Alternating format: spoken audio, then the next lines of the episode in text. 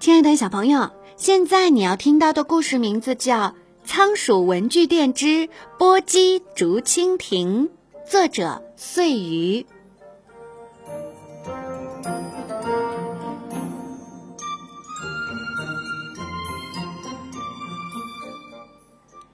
仓鼠查尔每天都要把文具店的玻璃窗擦得晶晶亮亮，为窗口的花瓶换上新的鲜花。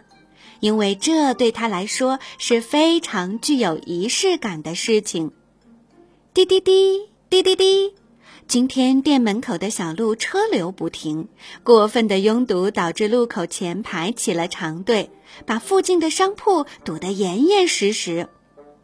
外卖员响尾蛇赛特推着他那辆活力满满的蓝色小摩托车钻了过来，麻烦让一下。查尔老板，帮我看一下车子，这一单马上就要迟到了，堵车太厉害了，再这样下去，我的工资可都要扣光了。说完，他提着外卖盒子噔噔噔的跑没了影。可是这里还有好几份呢。查尔踮起脚看了看摩托车上的外卖保温箱，没有办法，查尔只好坐在店门口替赛特看着他的车子。赛特的职业精神还是非常值得肯定的。没过多久，他就窜了回来，不过他满脸通红，看起来有些生气。查尔端出一杯冰水：“怎么了，赛特？还是迟到了吗？”“嗨，可不是嘛！这段路程堵车就算了，没想到到了大楼底下，居然发现他们的电梯也坏了，害得我一口气爬了十八楼，累惨了。”赛特哼哧哼哧的大口喘着气，那你歇一会儿，我去帮你送剩下的外卖吧。查尔接过赛特的蓝色头盔，嗨，算了吧，查尔老板，你好好歇着吧。我可是公司的短跑冠军，肯定比你快多了。赛特露出一口标志性大白牙，笑着说。查尔看了看赛特修长灵活的长尾巴，又瞅了瞅自己两条又粗又短的小肥腿，根本无法反驳。想想还是不给赛特添这个麻烦了。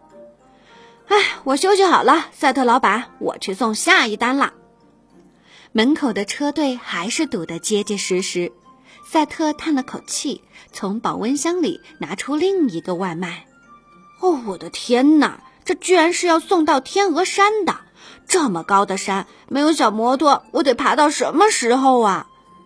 赛特的脸色比他手里提的那份红烧茄子盖浇饭好不到哪里去。赛特，你等一下，或许有个东西可以帮你。查尔顺着梯子爬上高高的货架，取下几个装在塑料盒里的竹蜻蜓。赛特失望的撇撇嘴：“查尔老板。”这时候你就别拿我取乐了，这小玩具给小孩子玩还可以，能帮上我什么忙呢？嗨，你可不要小瞧这波姬竹蜻蜓啊！仓鼠文具店里的东西可都是经过了一层一层的筛选呢。查尔拆开一个竹蜻蜓，赛特好奇地发现这上面居然有一个红色的小按钮。哎，这个按钮是做什么用的？这就是波基竹蜻蜓和其他竹蜻蜓的区别啦。查尔按下那个红色的按钮，又把竹蜻蜓的棍儿放在手心一搓，波姬竹蜻蜓发出一声清脆的“波叽波叽”声后，居然飞到了高高的天花板上，许久都没有落下来。我还是没太懂，除了飞得高一些、久一些，它和别的竹蜻蜓好像也没什么区别呀。别急嘛。波叽波叽，查尔学着竹蜻蜓的声音换了一下：“波叽波叽，请发出指令。”竹蜻蜓居然回应了查尔的呼唤：“波叽波叽，向下飞三十厘米，再向左飞五十厘米，帮我取出货架上的胶水。”波叽波叽，收到指令。竹蜻蜓向下飞，又向左飞，最后伸出小小的机械爪子，取了一瓶胶水。波叽波叽，向下飞五十厘米，再把胶水放下。波叽波叽，收到指令。竹蜻蜓飞了下来，把胶水稳稳地放到了柜台上。哇，这也太神奇了！它居然能听懂你讲话。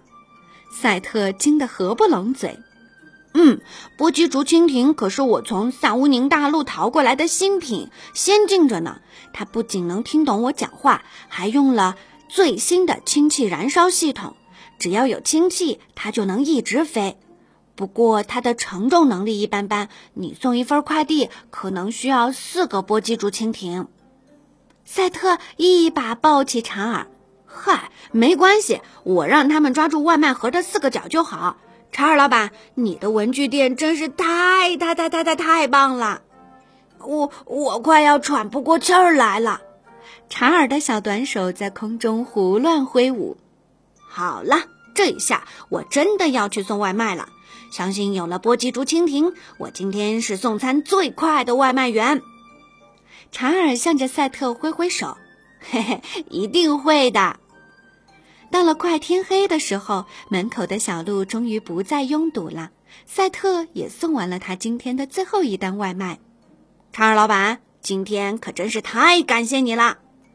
赛特长尾一甩，跨上了他酷酷的小摩托车。查尔憨憨地笑了笑：“举手之劳而已，咱们之间用不着这么客气。”没想到吃晚饭的时候，查尔又接到了赛特的电话。查尔老板，你那里还有没有波姬竹蜻蜓卖呀？我的同事们都吵着要我帮他们买呢。还剩几个，不过我可以再去进一些。挂了电话，查尔哭笑不得。上次去萨乌宁大陆进货，回来休息了好几天才缓过来，这下可又要再去一趟啦。